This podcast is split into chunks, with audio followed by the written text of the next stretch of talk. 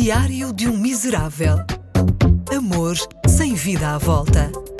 Diário de um Miserável. Um podcast exclusivo com Ricardo Coto. Hoje fui à confeitaria e não entendo como posso ser a única pessoa do mundo a perceber a maior das mentiras. Uma torrada é, na verdade, duas. Uma torrada são duas fatias de pão. Porquê que em casa chamamos torrada a uma fatia e na confeitaria precisamos de duas? Não há qualquer tipo de lógica nas confeitarias. Impera o caos. O bolo mais comprido e reto da pastelaria chama-se torta de nós. O queque, que pelo nome devia ser um bolo da elite, é o mais comprado por toda a gente. O Napoleão, em vez de fazer jus à imponência e pujança do antigo imperador, é um bolo de velhas anos e anos de conquistas para acabar colado a uma dentuça. As confeitarias funcionam a seu belo prazer. São sociedades secretas que, na sombra, impõem as suas regras e controlam as nossas vidas. As confeitarias são uma espécie de maçonaria.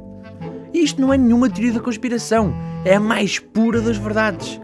Para ser de uma confeitaria, tal como na maçonaria, é preciso usar um avental. E tal como a maçonaria, as confeitarias não passam de pessoas a mexer na massa longe da nossa vista. Não tenho dúvida alguma que andam para aí ordens maçónicas do tipo pasteleira, a grande loja do pastel folhado ou o soberano santuário do creme de pasteleiro. É óbvio que elas andam aí. Primeiro, porque é preciso miniaturas nas recepções dos grandes eventos. E segundo, porque isso explicaria as grandes mentiras da confeitaria. Como o muro que separa o galão da meia de leite, há anos vendidos como inimigos, só por um ser de vidro e outro de porcelana. Tudo aparência, no interior eles são iguais, a mesma exata proporção de leite e café. E o que dizer do paradoxo da água? Numa confeitaria, se quisermos uma água mineral, pedimos uma água. Mas se for uma água gasificada, pedem-se umas águas. Não devia ser ao contrário? Se a água gasificada tem mais ar, é porque vai ter menos água. Mais ar, menos água. Mais água, menos ar. É quase como um semifrio. Já toda a gente sabe que é mais frio do que quente. Para ser um verdadeiro semifrio, tinha de estar num frigorífico, com a porta aberta. Era frio, mas também estava quente. E aqueles bolos, todos cobertos de chocolate a imitar um animal?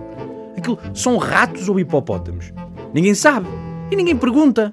O mais certo é acabarmos junto ao expositor a gritar: é aquele, aquele, como se estivéssemos numa esquadra a identificar um ladrão. O que até faz sentido, porque quem leva 3 euros por uma tosta mista devia estar preso. É tanta mentira e especulação que eu não sei como é que há confeitarias abertas em cada esquina. Ou se calhar até sei. É que anda aí muita gente aflita para ir à casa do banho.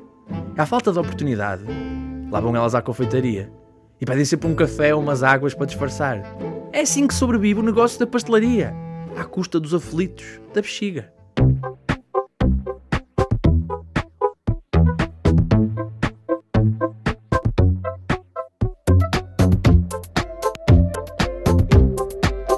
Diário de um Miserável. Um podcast exclusivo com Ricardo Coto.